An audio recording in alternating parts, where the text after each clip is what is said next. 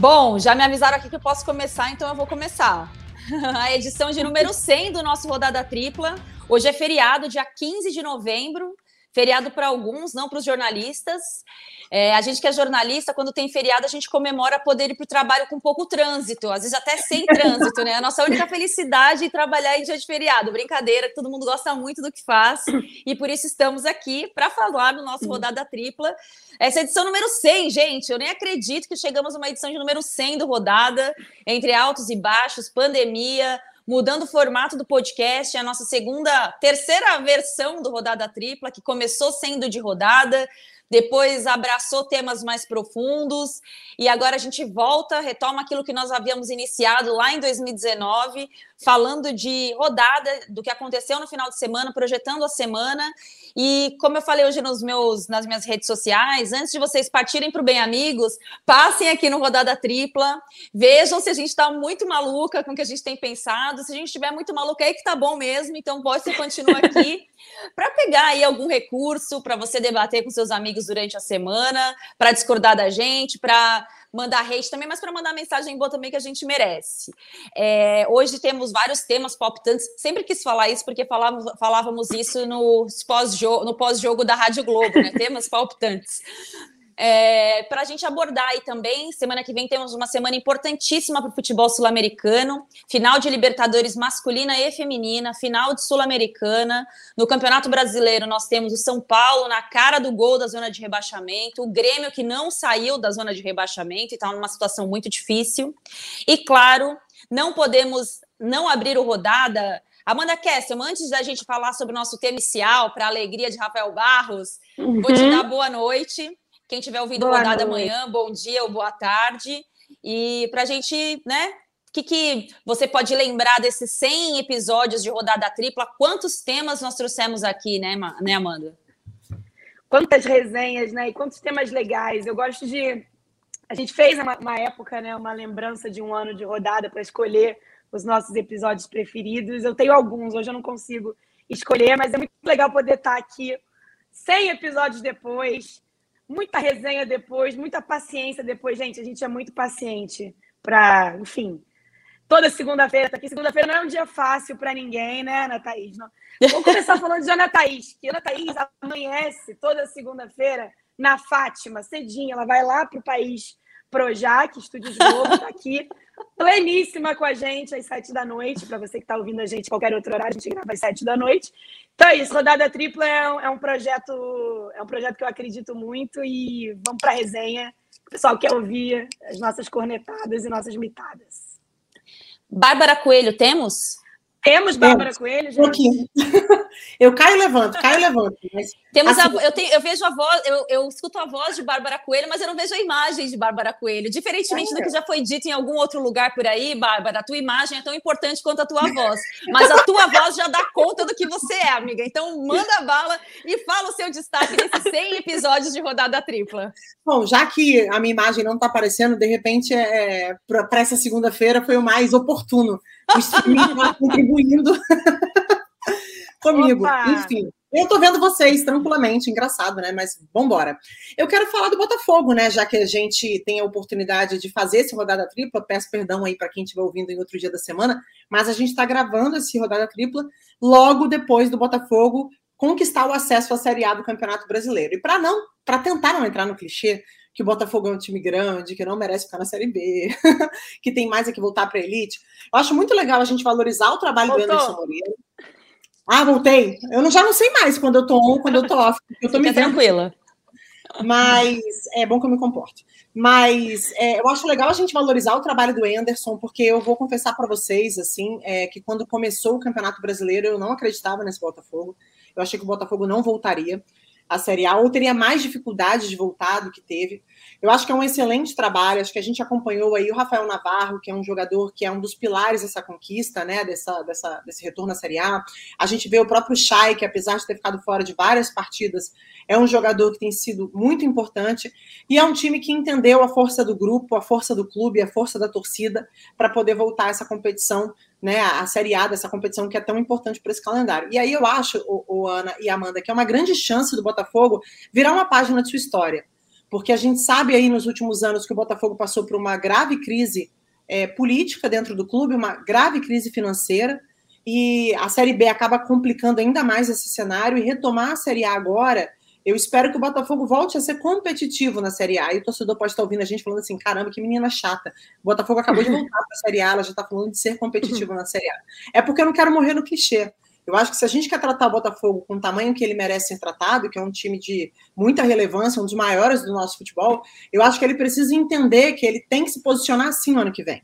E eu espero de verdade, assim, a minha torcida, não torço para o Botafogo como torcedora, mas por gostar de futebol, por morar no Rio e, e, gostar muito e ter um carinho gigante pela história do Botafogo. A minha torcida, como jornalista também, é que o Botafogo volte a ser competitivo ano que vem, que ele volte a ser aquele time que briga por títulos, aquele time que consegue encher o seu estádio, aquele time que consegue agradar a sua torcida. Essa, de fato, é a minha torcida para o ano que vem.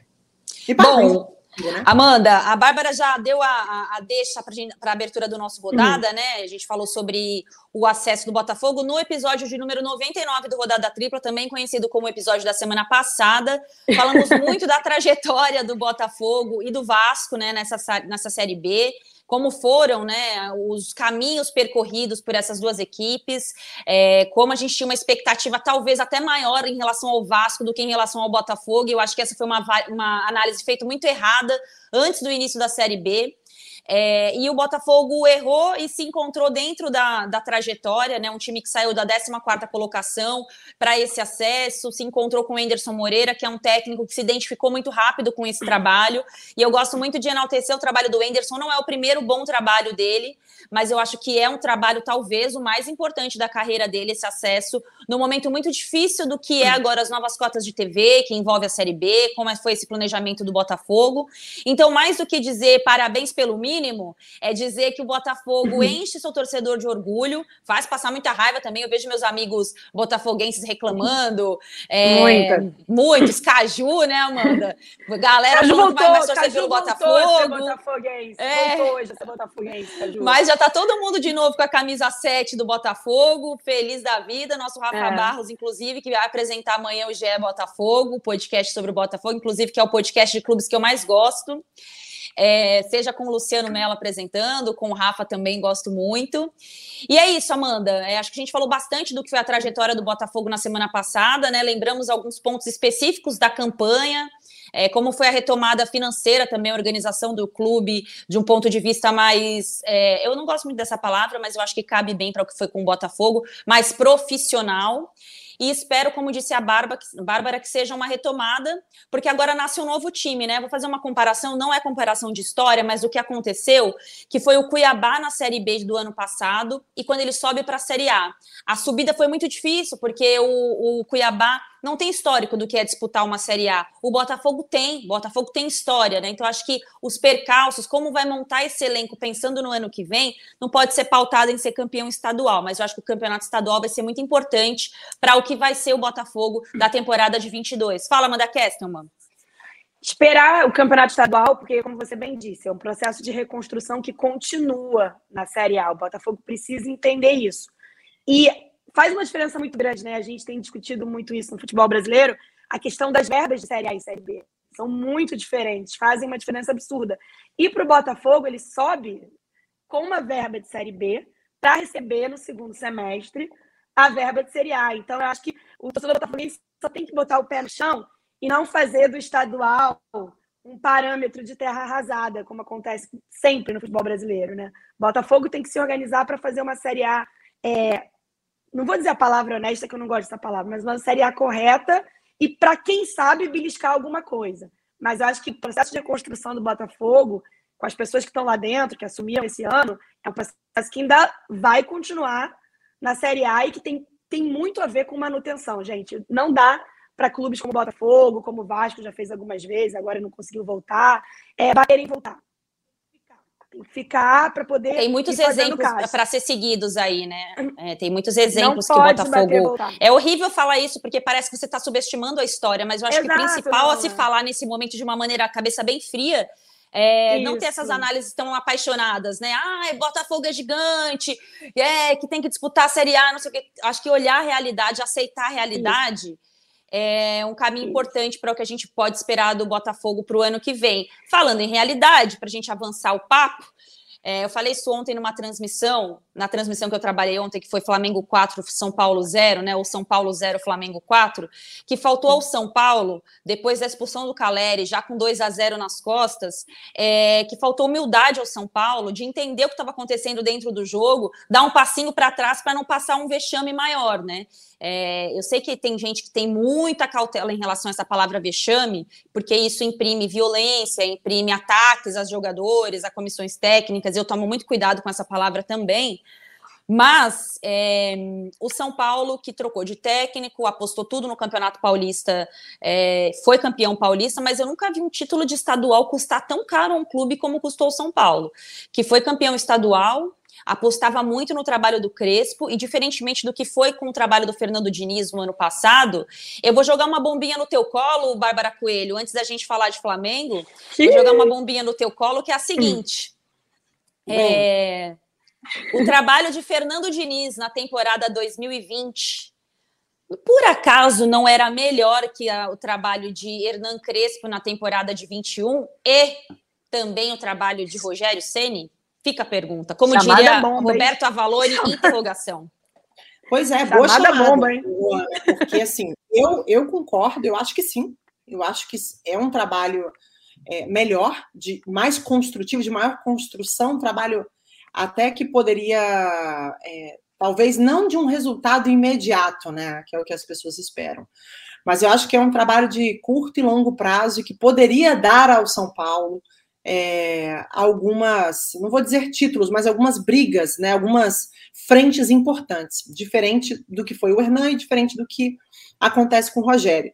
E o que eu acho muito interessante da gente avaliar, é, partindo aí da sua pergunta, é como a gente coloca expectativas em relação a alguns trabalhos, e essas expectativas são muito diferentes. Existiu uma expectativa em relação ao trabalho do Fernando Diniz, até pela, pelo jejum de títulos, títulos nacionais importantes e relevantes, que colocaram para ele a única alternativa que era ganhar, vencer, ser campeão e chegar e brigar por títulos, os mais importantes da temporada, os títulos nacionais. E me parece assim que nesse momento do, do calendário e as coisas me parecem definidas, né, na Copa do Brasil, na Libertadores e também no Campeonato Brasileiro, a sensação que me dá é que a própria avaliação para o trabalho do Rogério, ela passa a ser uma avaliação diferente. Eu não vou nem chamar de passada de pano, porque eu acho que é um tom pejorativo que ninguém merece, nem o Rogério, nem o São Paulo.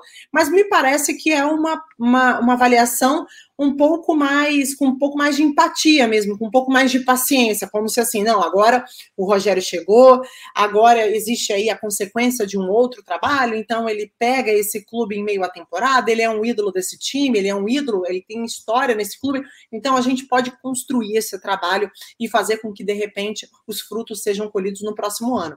Então, assim, eu concordo com você, quer dizer, nem sei se você chegou a concordar com isso, você me lançou a pergunta, né? Eu acho que o trabalho do Fernando era melhor, e eu acho que enquanto a gente continuar acreditando que o único trabalho de sucesso vai ser o trabalho do título, a gente só vai ter três trabalhos de sucesso no ano. Que é o campeão da Copa do Brasil, o campeão da Libertadores e o campeão brasileiro, cara. Isso é uma mentalidade de, é, é para mim, assim, muito equivocada, nossa. Aqui, aí tem gente que fala assim, ah, na Europa também é assim. Não, na Europa não é assim.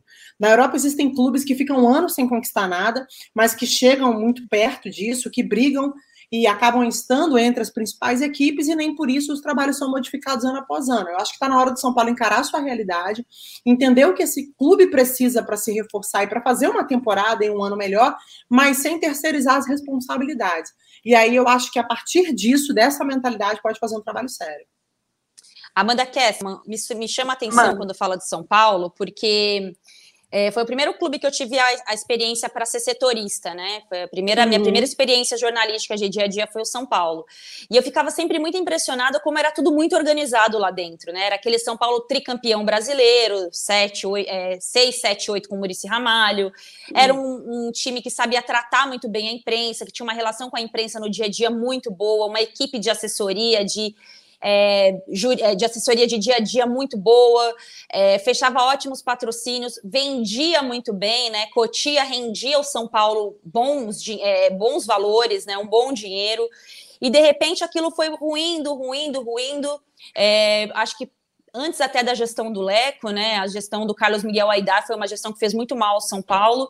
E hoje, quando eu olho aquele clube que é tão imponente, né? Primeiro clube tricampeão de Libertadores, tricampeão mundial, seis vezes campeão brasileiro uhum. aqui no nosso cenário. Isso quando ninguém falava de Libertadores, o São Paulo valorizou muito que era a Libertadores no começo dos anos 90. E hoje parece um clube que não sabe o que está acontecendo. É o velho rico, sabe aquela, aquela pessoa que era o ricão, que teve Sim. muito dinheiro, que tinha o, me o melhor apartamento vende tudo, perde tudo, continua com aquele apartamento na Vieira Solto, só que já não tem mais o que colocar dentro daquele apartamento, né? E não tem a humildade de entender o que está acontecendo. Como é que você vê esse São Paulo nesses últimos anos, para aí sim a gente chegar na grande, no grande resultado do Flamengo ontem? Eu adorei a analogia do apartamento na Vieira Soto. adorei, porque existe muito isso aqui, né? Existe muito no, no Brasil, gente que é, perde tudo, mas não perde a coisa. Eu acho que falta ao São Paulo internamente uma reflexão. Isso não cabe ao torcedor, né? Porque às vezes o torcedor acha que a gente está falando, ah, torcedor tem que perder a pose. Não. O torcedor está ali para apoiar o time e tem que continuar fazendo como sempre fez ao longo da história. Mas a reflexão interna de quem comanda o São Paulo, de entender onde nós chegamos, por que chegamos e como a gente pode voltar. Porque talvez para o São Paulo voltar a ser o time que ganha títulos brasileiros em sequência, o time que chega em finais e ganha Libertadores, o time organizado que você citou, bem gerido, ele tem que dar uns passinhos para trás. Só que esse passinho para trás, gente, não pode ser chegar numa segunda divisão, porque assim, tá na beirada. Confesso que ontem eu fiquei muito impressionada, porque o São Paulo estava naquela, naquela situação ali, no parte de baixo da tabela, mas em nenhum momento eu achei que o São Paulo de fato pudesse chegar tão perto é, do risco do rebaixamento numa reta final de campeonato. E a gente sabe, gente, é, eu acho que não é lenda, que clube com camisa, clube grande, pesado, quando chega ali muito perto na reta final, parece que tem um imã, um negócio, uma pressão que vai puxando para baixo, que eu acho que o São Paulo tem que tomar muito cuidado. E eu acho que o, Rogério falou na coletiva dele, depois do jogo que a gente estava assistindo, dessa questão anímica do time que é um time. Eu, eu, me chamou a atenção o próprio Rogério falar: poxa, é um time muito calado. E, poxa, time calado, na hora do vamos ver, eu não acho bom, né? Eu gosto de time falante. Então, eu acho que o São Paulo também precisa entender por que esse time está muito calado, porque na situação que chegou agora, nessa beiradinha ali, tá beirando uma zona de perigo. Ficar com o time calado não vai resolver, tem que conversar e entender o que está acontecendo. Bom, eu estou acompanhando aqui o nosso rodada, junto aqui pelo, hum. pelo GE Globo. É, eu vi agora os melhores momentos. Pode até, ele pode até não. Quem não estiver é, assistindo a gente, quem estiver ouvindo o podcast, nós temos agora também os melhores momentos dos jogos e tal. É, eu queria só lembrar que o que aconteceu ontem no Morumbi é boa, é porque o, o deixar os melhores momentos enquanto a gente está falando, parece que a gente está falando e o melhor momento está acontecendo e não tem ninguém falando junto.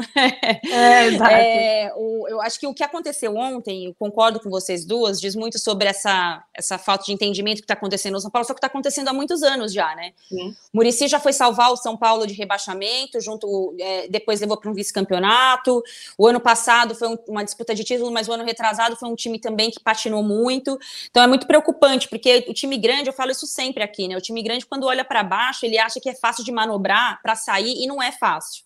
É muito é, difícil, né? É o Titanic, é o Titanic. Eu sempre uso o exemplo é. do Titanic. Na hora de manobrar o bichão, filho, é muito difícil, e aí você vai se chocar com uma, um iceberg, e aí Ninguém vai ser o violinista lá tocando violino e quando tá todo mundo caindo, sempre aparece alguém. Pra... Eu vejo muito esse cenário quando o time grande se aproxima da zona de rebaixamento, vídeo o Grêmio, né?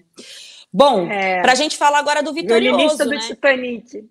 Gostei do violinista do Titanic. O, o navio afundando e o cara tocando violino lá. Uh, cara tocando. Não, é, fala sério, né? Adorei, é, Vamos falar do vitorioso, né, gente? O Flamengo, que tá uma semana aí praticamente 10 dias, né, para a final da Libertadores.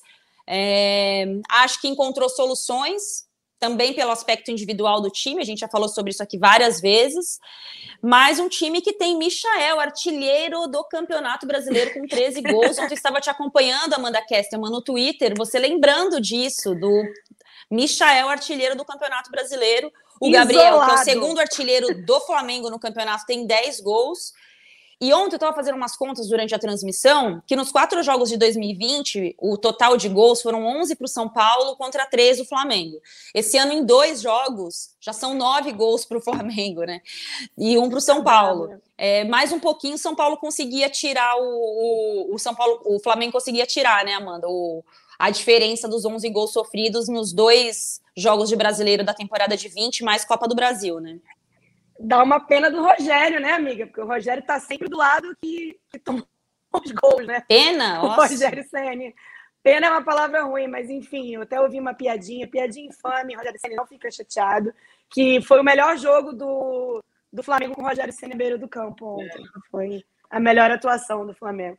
Mas, Espero enfim, que repita na Libertadores, né? Porque o Renato Gaúcho ontem prometeu que as coisas que ele iria arrumar o time para a final da Libertadores e que como ele fala sempre, né? Eu queria muito ser o Magro Navarro nessas horas, para imitar o Renato Gaúcho, quando ele fala: eu defendo os meus jogadores. Uhum, é isso, é sobre isso, né? Então, antes de começar a falar do vitorioso, aproveitar e mandar um, de novo palminha. Hoje é aniversário do Flamengo, parabéns, 126 anos do clube. E eu acho que é muito difícil, não sei se vocês concordam comigo, olhando esse jogo de ontem, e pensando também que faltam aí 10 dias para uma final de Libertadores, analisar um jogo onde aos 10 minutos não tinha mais jogo, né? Eu acho que é, obviamente, mérito do, dos jogadores do Flamengo, né? Do, dessa questão que não, não vinha acontecendo muito nos jogos, que é pressionar a saída de bola e conseguir abrir um placar antes de um minuto de jogo, né? Acho faz uma outra boa jogada do Michael, segundo gol, 10 minutos, e o Calera expulso, ali, três minutos de jogo, o São Paulo já estava, como diz o pessoal do MMA, segurando ali nas cordas, né? Não tinha mais o, o jogo em si. Então, acho muito difícil de analisar o que o Renato fez nesse jogo. Acho que teve muito mérito da, do time dele pressionando a saída de bola ali logo no começo, jogando fora de casa. Mas eu não consegui ver, ai, o, o Renato melhorou o Flamengo no jogo de ontem. Pode ser que muita gente fique chateada comigo, mas eu consigo ver o Flamengo encontrando uma solução logo no começo, São Paulo entregue a deriva, e com isso, enfim, o baile estava pronto para o Flamengo no Morumbi. Acho que ainda é um pouco cedo para dizer, nossa, 10 dias da Libertadores, o Renato arrumou o Flamengo. Não senti nem um pouco isso, gente. Não sei se vocês concordam comigo. Senti que deu certo por várias circunstâncias e por mérito do Flamengo também, mas, ah, imprimir um jeito, uma cara, não rolou para mim. Ô, Bárbara Coelho, aqui esse podcast não joga em direta para ninguém, porque isso é uma coisa muito imatura por parte das pessoas. Mas eu vi eu nas jogo. redes sociais, não, não, mas eu vi nas redes sociais é, um colega nosso falando que, ah, quando o, o Flamengo vence, o Michael vai bem, é porque ele individualmente é muito bom, mas não tem. É, não tem dedo do Renato. Quem estava falando isso era André Rizek, falou nas redes sociais, né? Rizek, um abraço, inclusive, para você. É... E eu queria ouvir o Renato Gaúcho falando sobre o, Michel, o, o Michael, né? Porque eu tô com a Amanda nessa. Eu acho que tem ainda muito mais o aspecto individual de cada jogador, hum. com menção honrosa para dois pontos ontem que me chamaram a atenção no Flamengo. Dois jogadores, perdão, o Andrés, o Andrés jogando na posição dele, Sim. e o Everton Ribeiro, que eu acho que fazia tempo que eu não vi o Everton jogar como ele jogou ontem, e eu tenho uma teoria uhum. sobre isso. Acho que o Everton Ribeiro descansado funciona para o Flamengo. Eu acho que ele estava cansado. Eu acho que tem que entender esse novo momento. Dois anos na vida de um jogador de futebol é muita uhum. coisa. Ele não é o de Everton Ribeiro de 2019, também não é o de 2020, porque o tempo vai passando, gente. Então, eu acho que o cansaço pegou para o Everton Ribeiro em alguns momentos. Então, eu acho que esse tempo que ele passou fora deu a ele fôlego, não só isso, né? Para ele voltar melhor. E acho que ontem, junto com o Michael, ele e o Andreas fez, fizeram uma ótima partida. A gente tem o Renato Gaúcho falando sobre o Michael para emendar com Bárbara Coelho. Eu acho que o mais importante de tudo é, é a fase que o Michel vem, vem atravessando. Hoje ele é o goleador do Campeonato Brasileiro. Então, é, e não é pouca coisa não, até o momento você ser o goleador do campeonato. A cada jogo ele vem crescendo de produção, com jogadas, com gols, um gol mais bonito que o outro. É, a gente torce bastante porque o Arrascaeta também possa se recuperar. Então, volto a repetir, é seguir a nossa programação, seguir o nosso planejamento, recuperar todos os jogadores do departamento médico e estar todo, todo o grupo em condições para o dia 27, 100%. Aí, aí essa dor de cabeça é do treinador. É melhor ter essa dor de cabeça, ter dúvidas para escalar a equipe de bons jogadores em cada posição, do que de repente você não ter as opções. Então, como o Michel, outros jogadores também estão subindo de produção, estão subindo de produção na hora certa, até porque nós temos mais alguns jogos aí no Campeonato Brasileiro para poder observar algumas coisas e continuar brigando pelo título. E até o dia 27 tem tempo, pode ter certeza que o Flamengo até lá vai estar bem forte. E aí, para emendar no meu comentário, Ana, eu vou, vou pegar carona em vocês duas, né? Eu acho que assim, quando a gente pega um jogo que foi definido em nove minutos, é, é, muito difícil você pegar os 90 e avaliar uma atuação coletiva. Eu acho que é leviano. Então, assim, obviamente que tem aí uma responsabilidade coletiva, obviamente, é um resultado expressivo diante de uma, de uma, de uma equipe, né, diante de um adversário difícil, mas é também um resultado que foi construído num tempo muito curto em que a gente vê aí algumas, alguns potenciais, né, alguns jogadores que já vêm se destacando individualmente. E aí eu acho muito interessante, assim, e eu, vocês sabem disso, a gente fica muito à vontade de falar aqui no Rodada, é por isso que a gente adora estar aqui, sem amarra nenhuma. Quando a gente tem que criticar, a gente vai criticar, quando a gente tem que elogiar, a gente tem que, vai elogiar, e a gente sabe que, assim, o trabalho esse ano do Renato, ele é um trabalho que está muito pautado é, em jogadores que individualmente se destacam nas partidas. Assim, a gente vê pouco do coletivo, isso foi destacado no último rodada e a gente fala com muita tranquilidade mais uma vez, mesmo com uma vitória como foi contra o São Paulo. Então, assim, acho que a gente tem que aí parabenizar e colocar muito na conta do que o Michael vem fazendo. Isso foi destaque também na última semana. Gosto do que você fala, Ana, em relação ao Everton Ribeiro. Eu sou muito também cuidadosa em relação a algumas críticas, porque eu acho que não dá para você avaliar só o jogo. Eu acho que você precisa avaliar o conjunto, né? O rendimento do jogador ao longo do ano, ao longo de uma temporada. Eu acho que o Everton Ribeiro é um jogador que já vem se desgastando há bastante tempo nesse time, até por ser sobrecarregado diante da função que ele acaba estabelecendo dentro de campo. Eu acho que esse desgaste acabou sendo descontado no desempenho dele, por isso também acho que ele caiu de rendimento. O Andrés Pereira, ele é um jogador extremamente interessante, mas ele ainda não tem as características, por exemplo, do Arrascaeta para substituí-lo, para ter as mesmas funções desse jogador. Mas Abre um parênteses bem... aqui. Eu quero Mano. trazer Igor Rodrigues no rodada tripla, que eu vou fazer ele engolir o que eu falei sobre o Andrés. Eu falei que o Andrés não era para jogar no lugar do, do Arrascaeta. Não, eu vejo. Eu vejo essa função. Eu vejo essa função. Aí os vejo. haters lá do Twitter. Ah, ela não sabe o que vejo. fala. Ah, e lógico que ele tem condições. Ele jogou na Europa, ele consegue. Não consegue, não consegue, não é porque não é, é mérito, é função, é, é, característica. É. Desculpa, Bárbara, pode continuar. Não, mas perfeito, eu tô contigo. Já vou, já quero é Já quero ele é aqui para a gente poder dar uma nele. Eu concordo plenamente. Acho que a gente tem que até parar, inclusive, de querer substituir os jogadores a qualquer custo, né? Eu acho que os jogadores têm suas funções e suas características. O Andrés e o Rascaeta, pelo amor de Deus, não se misturam. São jogadores extremamente diferentes. E eu acho que o próprio William Arão ontem também foi muito importante para esse time. Agora, o que eu acho que o Renato fala e que para mim mata a charada, para mim, do jogo de ontem, é a confiança que dá para esse time uma, um time que está o tempo todo sob desconfiança, é um time que sofre uma pressão é, exacerbada dentro de sua realidade, porque é um time de grande expressão e também pela campanha que fez em 2019, então é o tempo todo uma expectativa pela repetição daquele padrão de jogo que não vai se repetir tão cedo. Gostaria aí de acalmar o coração do torcedor para ele ficar um pouco mais consciente do que é o Flamengo de hoje, o que foi de 2019. Mas eu acho que é uma vitória importantíssima para o que está por vir, que é a final da Libertadores. Então, assim, mérito desse time mérito de alguns jogadores individualmente que a gente já citou aqui, e obviamente também o Renato tem o seu mérito por conseguir trabalhar essa equipe e fazer com que ela vença de maneira tão convincente um adversário difícil fora de casa. O que eu, o que eu acho que quando a gente fala de boas atuações, né, é, quando eu falo do ponto coletivo do time do Renato, como estava falando a Bárbara, duas coisas também me chamaram a atenção ontem. A defesa do Flamengo não jogou no campo de ataque do São Paulo, isso para mim é uma novidade, né? Ela jogou muito, ela subiu muito pouco porque o São Paulo, mesmo com um a menos, estava conseguindo encaixar passes é, para deixar uhum. um atacante ou um jogador que vinha para o meio contra o, o, Rodrigo Caio e o Davi Luiz no primeiro momento, né? Até depois da substituição continua assim. Então, acho que fez um chamado bloco médio ontem, isso me chamou a atenção, porque o Flamengo costuma, quando se impõe em campo, empurrar o adversário lá para trás. É, é. E eu não vi isso acontecer ontem, assim, jogou com a linha de defesa próximo da área, às vezes subia, mas não subia tanto, e o, e o William Arão estava em campo. Então, acho que é um ponto a se observar aí, pensando em Palmeiras, que é um time que tem um contra-ataque rápido e um meio-campo forte. É, e o outro ponto foi o Michael jogando com o Bruno Henrique no mesmo lugar e sem atrapalhar, né? Sem se atrapalhar os dois ali, né? O Bruno Henrique cortava para dentro, dava o corredor para o Michael, ou o contrário uhum. também. Então, eu acho que isso foram dois pontos, assim, um negativo, que eu acho que vale observar, e o outro positivo, que foi o Michael.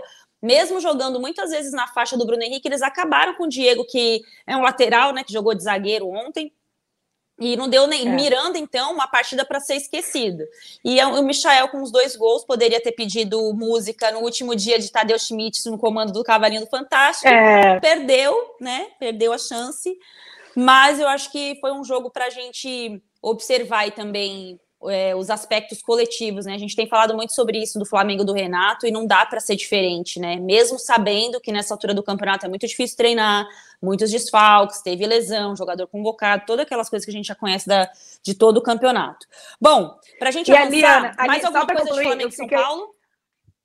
Para mim, uma não. questão que foi que o, o Renato estava falando na coletiva dele, só para concluir, linkar com o que ele falou, que eu realmente tô curiosa. Eu acho que quem tá, acompanha o Flamengo deve estar tá também para saber o que ele vai fazer a partir de quarta-feira, quando deve ter a volta do Arrascaeta e preparar o Arrascaeta para essa final de Libertadores. O que ele vai fazer? Quem sai? O Everton Ribeiro, que jogou Vou te falar, eu não tiraria ninguém nesse momento. Eu não, não, tiraria ninguém. Primeiro que eu não acho que o Arrascaeta precisa ganhar ritmo se desgastando em jogo de Campeonato Brasileiro. Na boa, você tem um jogador que vem de uma temporada forte pra caramba, com jogo de eliminatória. Eu, tá, gente, do, do alto da minha ignorância sobre uhum. fisiologia. Colocar um cara para se desgastar em jogo de campeonato brasileiro, eu não sei. Eu não sei se é o ideal para esse momento, não. Eu prefiro você ter Talvez um cristalzinho, alecrimzinho é. dourado dentro de uma caixinha, leva para Libertadores, preserva Mas o menino. Aí tira quem para Libertadores? Eu realmente não sei o que o Renato tá tiro, Pode falar uma coisa? Eu acho que a gente precisa normalizar, normalizar é, algumas coisas, algumas substituições, cara, de verdade, assim. Por melhor que seja o momento do Andrés, assim, ele tem que sair para entrada, para mim, assim, para estar do Rascaeta. Eu sei que muita gente vai me crucificar por isso, mas eu acho que o futebol não é só momento, ele é o coletivo, cara. E hoje, para é. mim, a função hoje que estão tentando empurrar para o Andrés é a função do Arrascaeta. E você vai ter o Andrés em boas condições no banco para usá-lo se for necessário. Assim, eu tô te falando porque eu, Amanda, e eu sei que isso causa surpresa. É, eu tô pensando, eu, eu acho que é uma, eu acho que é uma, uma opção também. Porque, cara, não, não é só momento. É o que, que você pensa para o jogo? Eu acho que é isso. Eu, eu queria provocar o Renato. Cara, vamos esquecer momento. Não é só momento, mas o que, que você pensa para o jogo? O que, que você. Eu mas essa é a minha curiosidade é também. Você tem que fazer um canal do YouTube, você tem que fazer um canal do YouTube lá, Bárbara Mendonça, do Fla Canal, pergunta para Renato Gaúcho. Só assim não, você não, vai conseguir fazer não, a pergunta na entrevista do Renato Gaúcho. Amanda Kesterman, do canal Amanda Kesterman, gostaria de saber, Renato, se você, o que, que você está pensando? Parabéns pela vitória. Parabéns pela vitória, Amanda Kesterman. Não, gente, só brincadeira, tá? Tá, falando isso, leve Cara, mas eu, eu vou polemizar, vou polemizar. Eu entendo, eu acho que tirar o Andrés é uma opção, mas você é crucificada agora pelo mundo, porque o momento Sim, é maravilhoso. Mas eu acho que, em ponto de vista de entrega tática, o Renato tinha que tirar o Michel. Deixar o Michel tinha como opção. Como é que você tira o artilheiro do Impossível. O cara tá eu com tiraria o Michel. Tá mais feio do que Michael. Eu não tiro o Michel, tá rapaz. Feio, tá lindo, não sei o quê, não importa. Eu tiraria porque a, a forma que encaixa, enfim, é polêmica. Eu falei que vai ser crucificada. Tem gente, por isso que eu... Vocês são tão maravilhosas. Deixa eu falar uma coisa para vocês. Vocês são tão maravilhosas e eu tenho um orgulho tão grande de vocês porque eu faço programa de futebol dia sim, dia também, faço transmissão de futebol. Eu não vi ninguém argumentar essas duas, esses dois argumentos de vocês duas. Uma, de tirar o Andreas para a entrada do Michael e jogar com Arrascaeta e Everton Ribeiro, e a outra que não tiraria o Michael e começaria com o Andreas e, e Arrascaeta eu não tinha pensado em nenhuma dessas duas possibilidades. Por isso que vocês são maravilhosos. Isso ah. você não vai ouvir nos outros programas, você só vai ouvir aqui só no Rodada Tripla. Só aqui, só aqui. Eu tiraria o artilheiro, deixava o Michael pro corre. Isso falando de final de Libertadores, tá, gente? Para o jogo que realmente importa para o Flamengo e para o Palmeiras esse ano. Eu botaria o Michael de opção para ter um corre ali no segundo tempo e jogaria com o encaixe da genialidade, da forma de jogar que o Flamengo já está acostumado com esses quatro jogadores na frente, é, Bruno Henrique, Gabigol, Rascaeta e Everton Ribeiro. Mas essa sou eu, não sou o Renato, né? Então... Agora eu vou te falar uma não. coisa, vou dar só mais uma provocada em vocês duas, que esse tema ficou bom aqui, né? E diferentemente, uhum. Miguel e Em, Nosso programa não segue roteiro. É, é. A gente Miguel, pode aquecer o debate e continuar com ele aqui até o final. É, é, a gente tem que pensar que do outro lado tem o Palmeiras, né? Como é que o Palmeiras se defende? O que, que tem de sistema defensivo do Palmeiras que pode dificultar o jogo do Flamengo? É, dá para jogar o Michael em cima do Marcos Rocha? Eu acho que seria um bom negócio. Eu acho que é um, uhum. uma boa, uma boa pode ser uma boa sacada para um, momento de dificuldade. Eu não Cara, sei eu posso estar vai... maluca, Ana, mas eu acho que o Marcos Rocha tá ah, tá suspenso. é verdade. É, tá suspenso, Não tô maluca, tá não. Suspenso. Né? Tá suspenso. Tá suspenso. O que piora, né? Porque vai jogar o reserva. É, vai jogar o reserva do Marcos Rocha. Vai jogar o Mike? É. Eu, eu, eu vi que o Mike estava lesionado no jogo que eu fiz com o Palmeiras semana passada. E ele estava para voltar. Né? É. O Gabriel Menino deve jogar. É isso aí, é o menino. Então, assim, tem mais isso, né? Você não tem uma lateral direita que tá com. que tá nem com titular. O titular não é tão confiável, embora seja um bom jogador. É um jogador, é, duas funções que jogadores que vieram de lesão também. Eu acho que esse é um ponto para se observar. O outro ponto para se observar é o poder de marcação do meio-campo do Palmeiras com o Felipe Melo, se é que ele vai jogar, né? Ali junto com Zé Rafael, por exemplo. Então, acho que são cautelas que Renato Gaúcho, como ele não gosta de falar de tática, então a gente não vai poder ouvi-lo porque é. ele pensa sobre o adversário, né, gente? Que ele só fala de tática é. com o time dele. É, e aí, ó, já me confirma Rafael Barros que o Mike jogou contra o Fluminense na derrota do Palmeiras ontem por 2 a 1 no Maracanã. Então, assim, ainda acho que é negócio ter o Michael para cima da dupla ali do, do, dos laterais da, do lado direito do Palmeiras. Mas tendo o Bruno Henrique também não tá ruim, não, hein, gente? Não tá ruim, não. Não tá ruim, né? Duplinha que ele faz ali, trocando com o Everton Ribeiro, com a Rascaeta. Enfim, eu acho que é uma dor, como o Renato disse aí na coletiva que a gente ouviu, uma dor de cabeça boa de ter, né? Enfim, ele que reclamou tanto, que estava perdendo jogador, voltar a ter o Arrascaeta como opção é ótimo. E tem uma coisa também curiosa. que eu acho que eles controlam muito o debate, porque a gente não sabe a real condição do Arrascaeta, né? De uhum, repente, ele não sim. tem a condição que a gente acha que ele vai ter. Ah, ele vai estar liberado, mas talvez ele não esteja 100% para 90 Verdade. minutos. É, eu lembro que na final da Champions, da Liga dos Campeões 2015-16, Atlético de Madrid e Real Madrid, o Diego Costa teve aquela questão da lesão, vai passar placenta de égua para ver se ele se recupera para a lesão. Não aguentou, gente, não aguentou e era uma final de Liga dos Campeões. Então, acho que toda cautela é válida. É, não sei uhum. se, o, se, o, Flamengo tem hoje essa prioridade médica né, dentro da sua organização ali, mas acho que vale pensar o que tem do outro lado do adversário que sabe se defender Sim. bem quando quer também, né? Bom, para a gente avançar aqui e acelerar o nosso rodada tripla. Ô, ô Ana, posso Oi? só um comentário muito curto, assim, juro? Cara, eu acho que o Michael tem que jogar. O, Amanda, deixa eu só fazer uma defesa.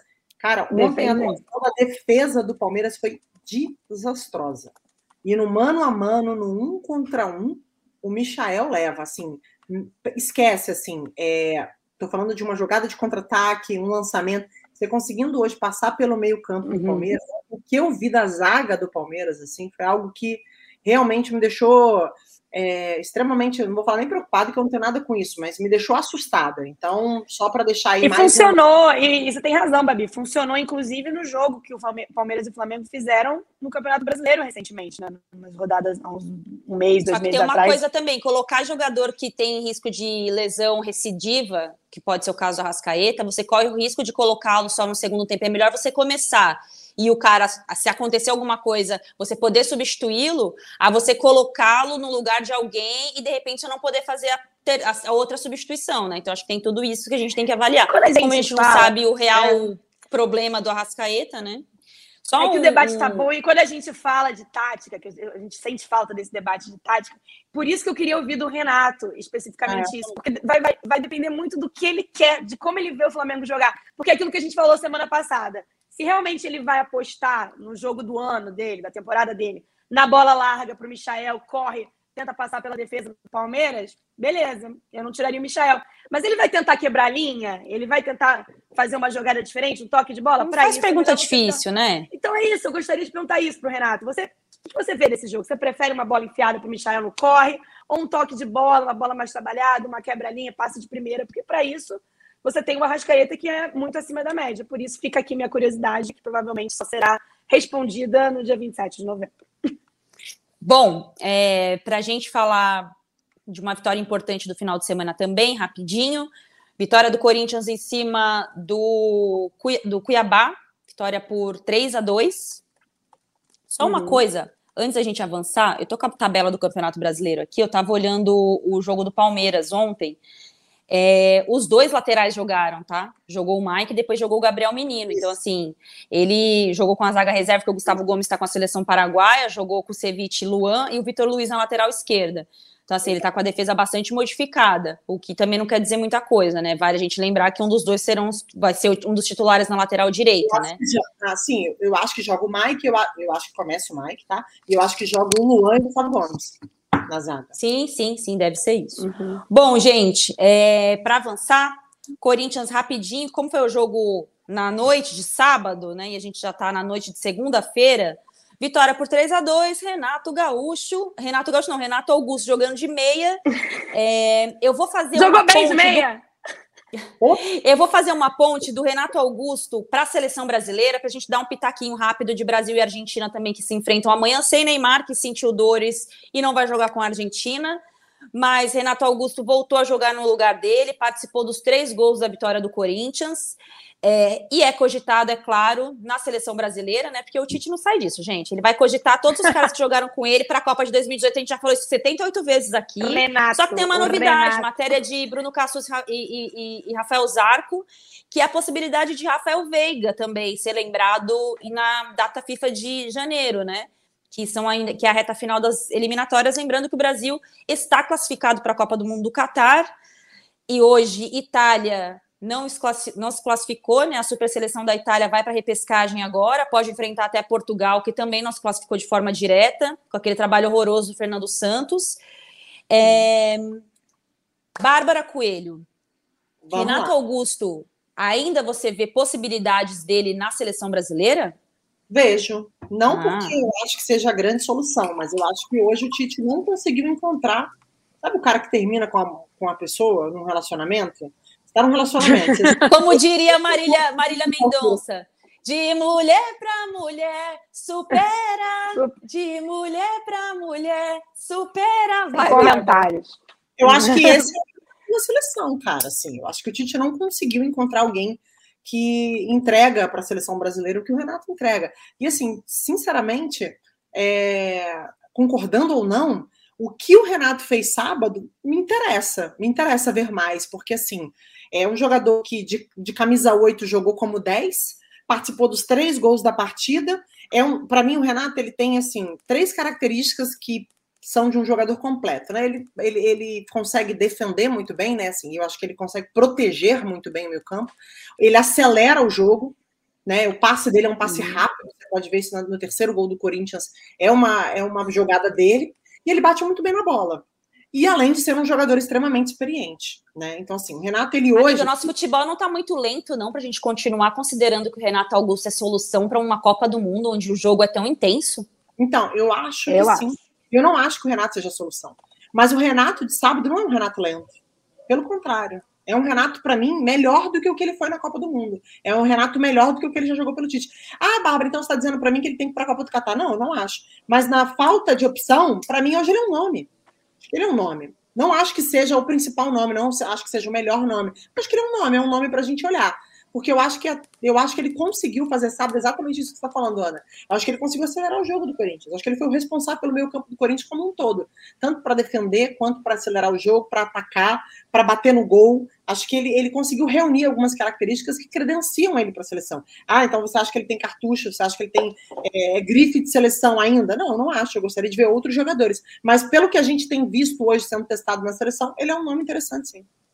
Bom, o Amanda, eu falo sempre que nessa ordem que a gente vê da seleção com o Tite classificada, hoje os, né, o galera que curte o trabalho do Tite é eufórica, falando dos resultados da seleção, porque a Itália e Portugal não se classificaram ainda para a Copa de forma direta e podem ficar fora, blá blá blá. É, ah, eu falo de forma irônica que é, com a volta do Daniel Alves para o Barcelona, a possibilidade dele voltar para a seleção brasileira é enorme. Agora o Renato Augusto também volta para a lista da seleção brasileira. O próximo passo é o Tyson e depois é o Anderson Polga. Anderson vai voltar, realmente, é uma boa, boa aposta. Gente, olha, eu sou muito fã. Com o Tite, levou, o Tite levou ele para a Copa é. do Mundial de 2012. Até hoje eu não entendo Mundial, o motivo, mas beleza. Pois é. Eu, eu sou muito entusiasta do futebol do Renato Augusto. Acho que ele, no futebol brasileiro, vindo para o Corinthians, ele é uma daquelas peças que, enfim, sobra quando está na posição dele, né, Silvinho? Quando ele joga na dele, quando não inventam de botar o Renato Augusto fazendo aquilo que ele não está acostumado e aquilo que ele não é melhor. Isso é uma parada que eu nunca vou entender na minha vida, que não é só do futebol, você que nos escuta deve saber que isso é muito normal no mercado de trabalho em geral, tirarem a pessoa que é boa fazendo uma coisa para botar para fazer uma outra que ela não faz tão bem. Mas fazendo a dele, ele vai muito bem, sobra dentro do Campeonato Brasileiro. Mas, poxa, gente, olha, Quatro anos depois, a solução de novo do Tite ser o Renato Augusto, para mim, é um baita de um retrocesso. É a gente. E, cara, a gente não está falando, com todo respeito aos nossos vizinhos aqui, vou usar eles de, de exemplo, de um país como o Uruguai, que é pequenininho. Poxa, cara, a gente é o Brasil, a gente tem jogador bom pra caramba. A gente é vendedor, importador, criador, renovador, a gente deveria ser isso ainda. E a gente não encontrar uma peça para fazer uma função específica dentro de um meio de campo e está aqui discutindo que o Renato Augusto vai voltar, o homem de confiança do Tite, eu acho que é uma a análise tinha que ser muito mais. Gente, o que está acontecendo com o futebol brasileiro que a gente não consegue mapear bons jogadores e ver as funções que eles podem fazer aqui ou lá? E formas de jogar, né? Formas de jogar, eu acho que isso tem muito a ver também com, com um retrocesso tático da gente, estava falando aqui antes. A gente não discute tática, a gente não discute função. Então, é... enfim, eu gosto do Renato Augusto, acho que ter ele no Campeonato Brasileiro é ótimo, acho que ele sobra mesmo, como sobrou no jogo de sábado, mas eu me frustraria um pouco como renovação de seleção, ele tá de volta e jogar uma Copa do Mundo, nada pessoal, Renato, mas eu acho que ciclos começam e terminam, mas como a Ana disse, disse o Tite tem uma dificuldade de encerrar ciclos, ele é muito tem uma dificuldade a maior, de A maior ciclos, né? característica né? de trabalho do Tite é essa. É. No Grêmio é. foi isso, no Corinthians foi isso, na seleção tá sendo isso, no Internacional foi muito isso. O Tyson, gente, o Tyson na Copa do Mundo é um, para mim, isso diz muito sobre o que o Tite pensa sobre os jogadores que em algum momento fecharam com ele, entregaram para ele. E quando eu falo isso, não é de coleguismo, não, é de entrega de, de campo mesmo. Eu então, acredito essa dificuldade que pela questão que... da confiança. Eu acho que ele deve ter muito questão de confiança.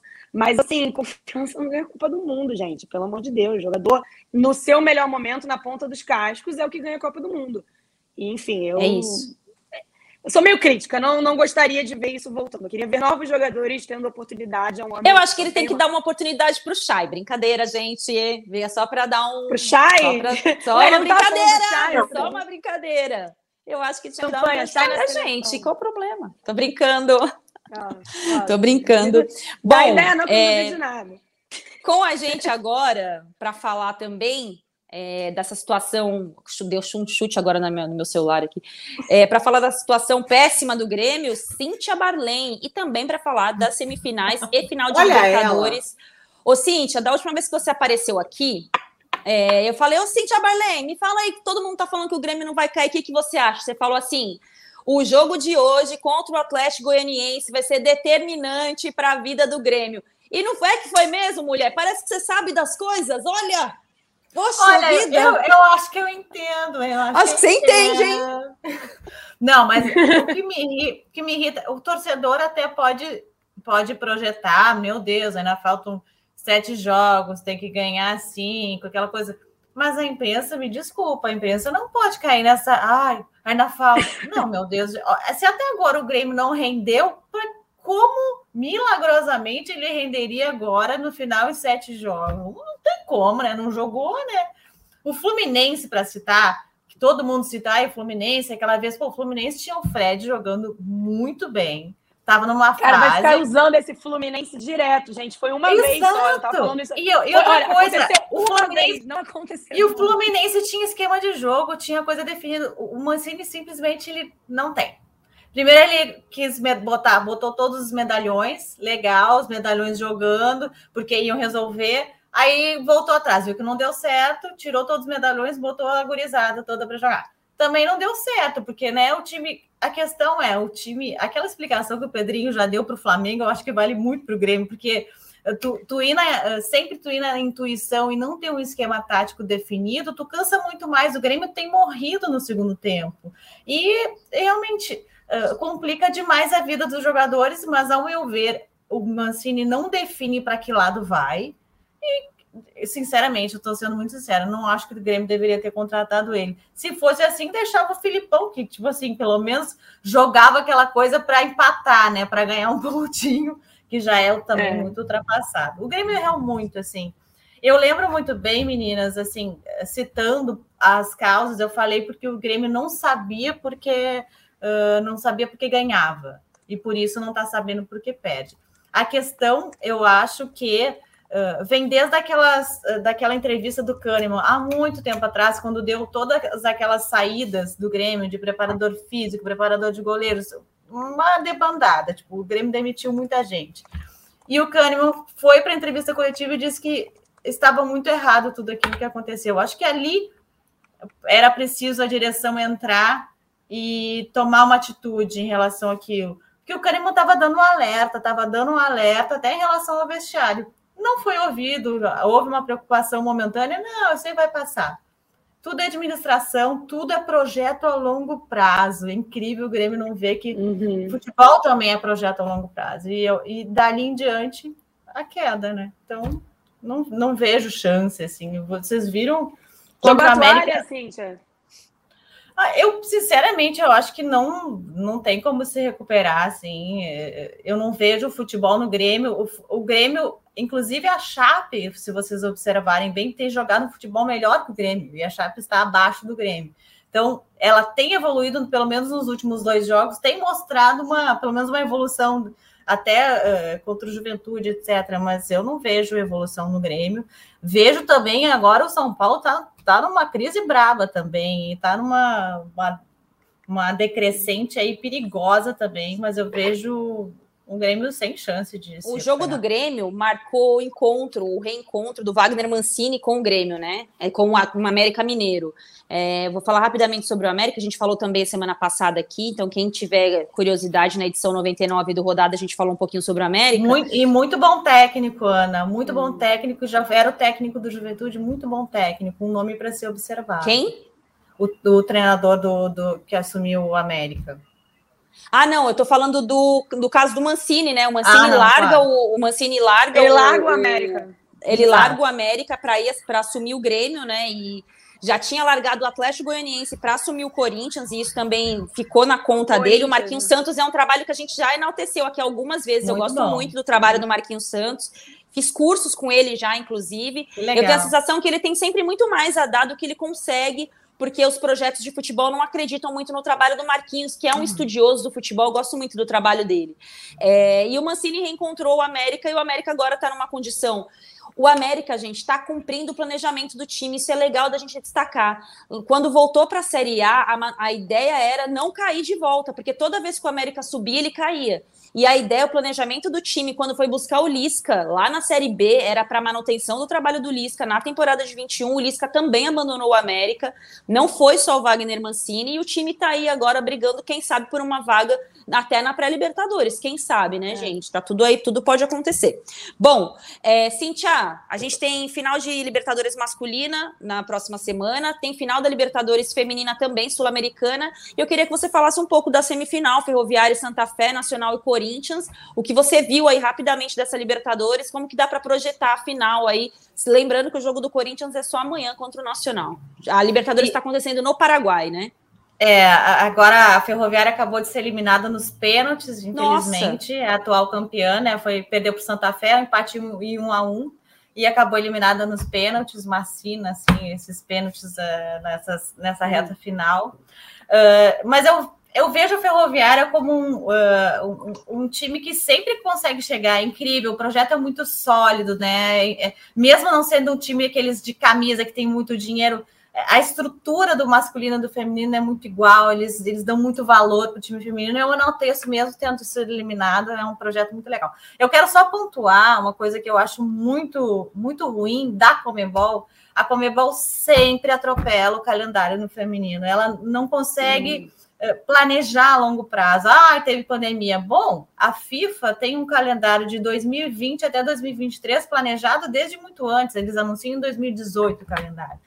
E a Comebol tinha batido o martelo sobre a Libertadores feminina que, em 2020, sobre a data. Em setembro mudou todas as datas da, da Libertadores feminina. É, mudou do dia de é, antes ia ser 30 de setembro a 16 de outubro, mudou para 3 de novembro a 18 de novembro. O que, que aconteceu? Colocou justamente perto da data FIFA, a final é dia 21 de novembro, e, a, e as meninas têm que se apresentar dia 22 na seleção. Todas Maravilha, hein? Você prejudica todo um calendário de seleções. né? Excelente. E, a, e, a, e não é de hoje, a Comebol sempre faz isso. Sempre. E é importante, Cíntia, você falar isso, e a gente já falou isso aqui também inúmeras vezes no Rodada, que o futebol feminino ele tem nas mãos a grande chance de não repetir os vícios do masculino, e isso também diz respeito a calendário, né, cara, a agenda. É, isso e... é muito ruim. Ô, Cíntia, é, você vê Corinthians favorito para outra semifinal? Com certeza, até estava falando com o Arthur Elias, eu disse, Arthur, como é que vocês foram hum. eliminados daquele jeito na última Libertadores? Ele disse assim, foi um dia não do Corinthians, porque a gente fez tudo certo, mas foi um dia não, que as coisas não aconteceram, que o esquema tático não deu certo, que, que nada aconteceu, e numa bola as, as adversárias conseguiram fazer o gol e eliminar. Eu acho que o Corinthians vem sim favorito, tem um time sólido, né, Ana, né, meninas? Tem um time sólido, tem um esquema o Arthur consegue mexer nas peças, tira todas as zagueiras, deixa sem nenhuma zagueira em campo e consegue fazer o time render. Então, vejo como muito favorito e vamos ver como é que vai ser o jogo amanhã. Mas eu acredito muito nesse time.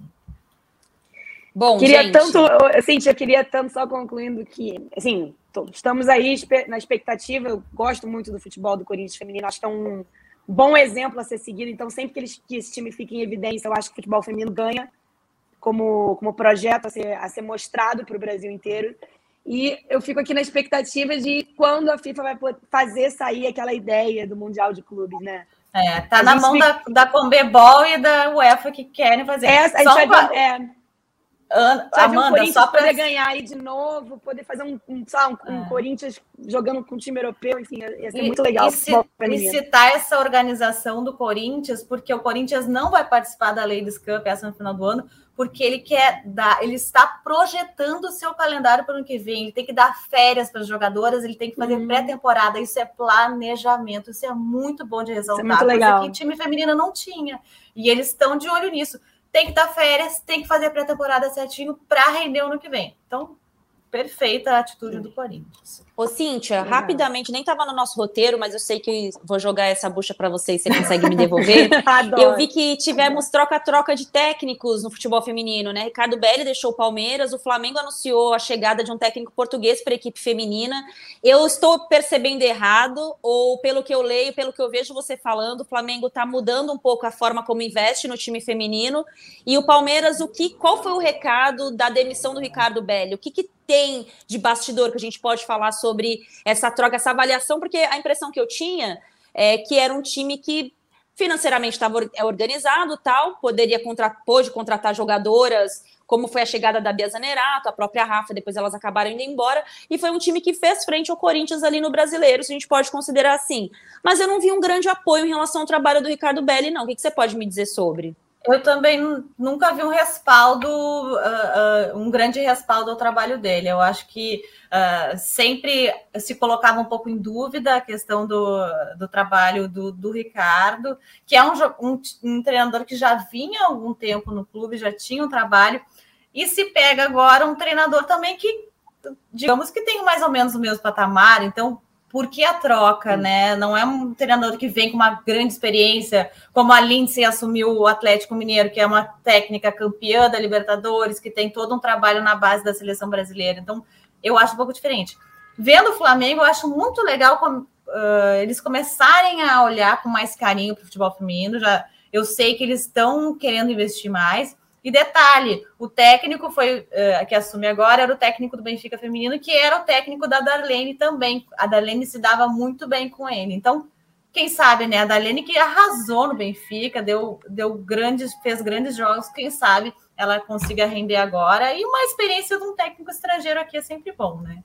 Eu acho que vai acrescentar muito, principalmente para uma modalidade que eu vejo com alguns vícios. E olhar para o futebol feminino, né? Estrutura de base, né? É.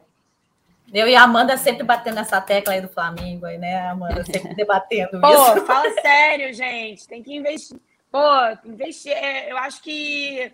É, espero que não seja só um movimento em ano eleitoral, diga-se de passagem, né? Não acredito que seja, porque, enfim, trazer um, um treinador e que eu acho que a, o projeto Marinha é muito legal, foi muito legal para o início, para o pontapé inicial, foi campeão brasileiro, mas eu acho que já está na hora do Flamengo pegar esse projeto e colocar uma cara de time com a maior arrecadação do futebol feminino também.